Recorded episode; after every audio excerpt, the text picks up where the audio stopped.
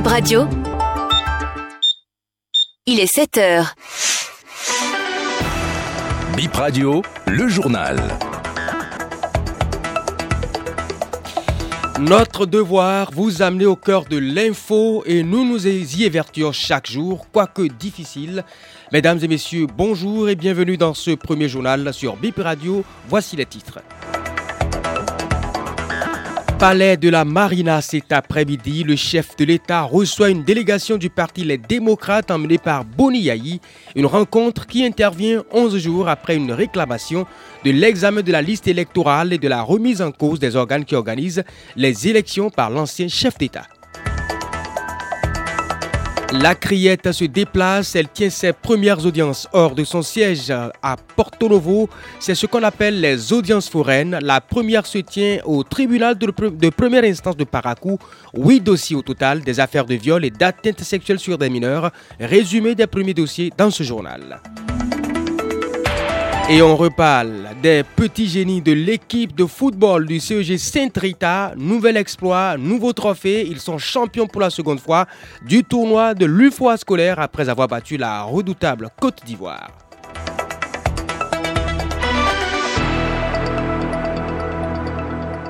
Eh bien, bonne position d'écoute à chacun et à tous et bienvenue dans ce journal. Rencontre Talon, le parti Les Démocrates. C'est la grosse actualité de ce lundi. Elle va se tenir à 17h.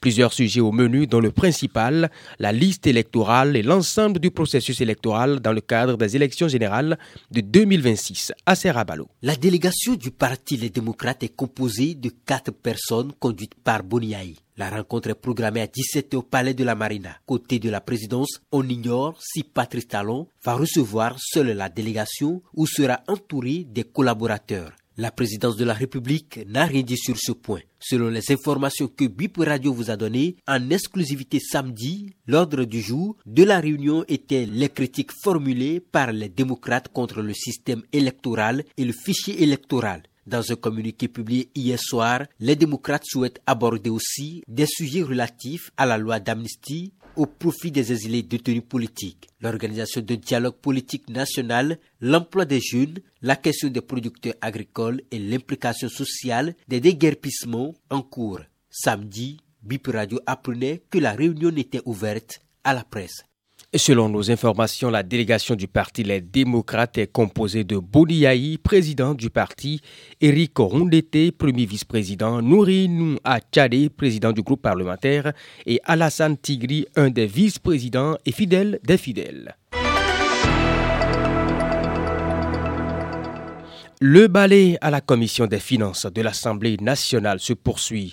Ministre, président d'institutions planchent pour défendre le budget, l'argent dont ils ont besoin pour fonctionner en 2024, fonctionnement, projet, investissement.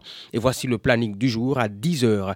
Éléonore Yaïla Décan de l'enseignement supérieur de la recherche scientifique.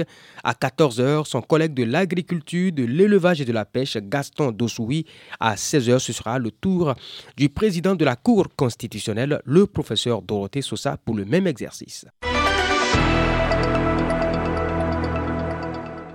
La Cour de répression des infractions économiques et du terrorisme Criette démarre ce lundi ses premières audiences foraines. Ces juges se déplacent hors de ses murs pour juger les affaires de mœurs des personnes. La raison Plusieurs victimes n'ont pas les moyens d'assurer leur transport pour assister aux audiences. C'est le tribunal de première instance de Paracou qui accueille la première session de ces audiences.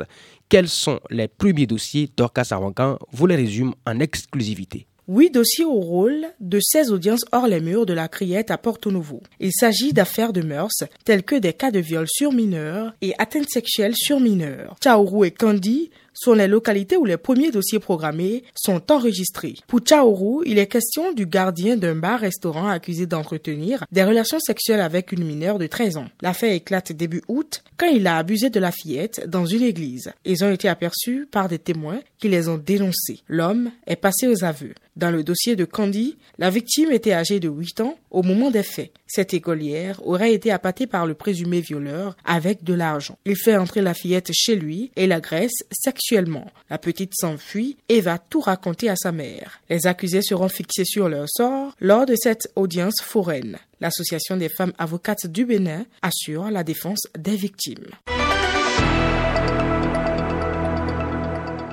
Info service à présent, elle concerne les abonnés au réseau de la Société béninoise d'énergie électrique.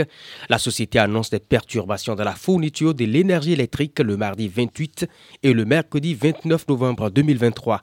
Des travaux de déroulage des câbles sont programmés. Plusieurs localités vont être privées de l'énergie électrique. Il s'agit de Avakba, Alada, Ouida, Paou, Tori, Wegbo, Sekou et environ. L'interruption interviendra de 7h à 13h. Et nous allons parler du football. Football scolaire. Nous sommes avec les moins de 15 ans.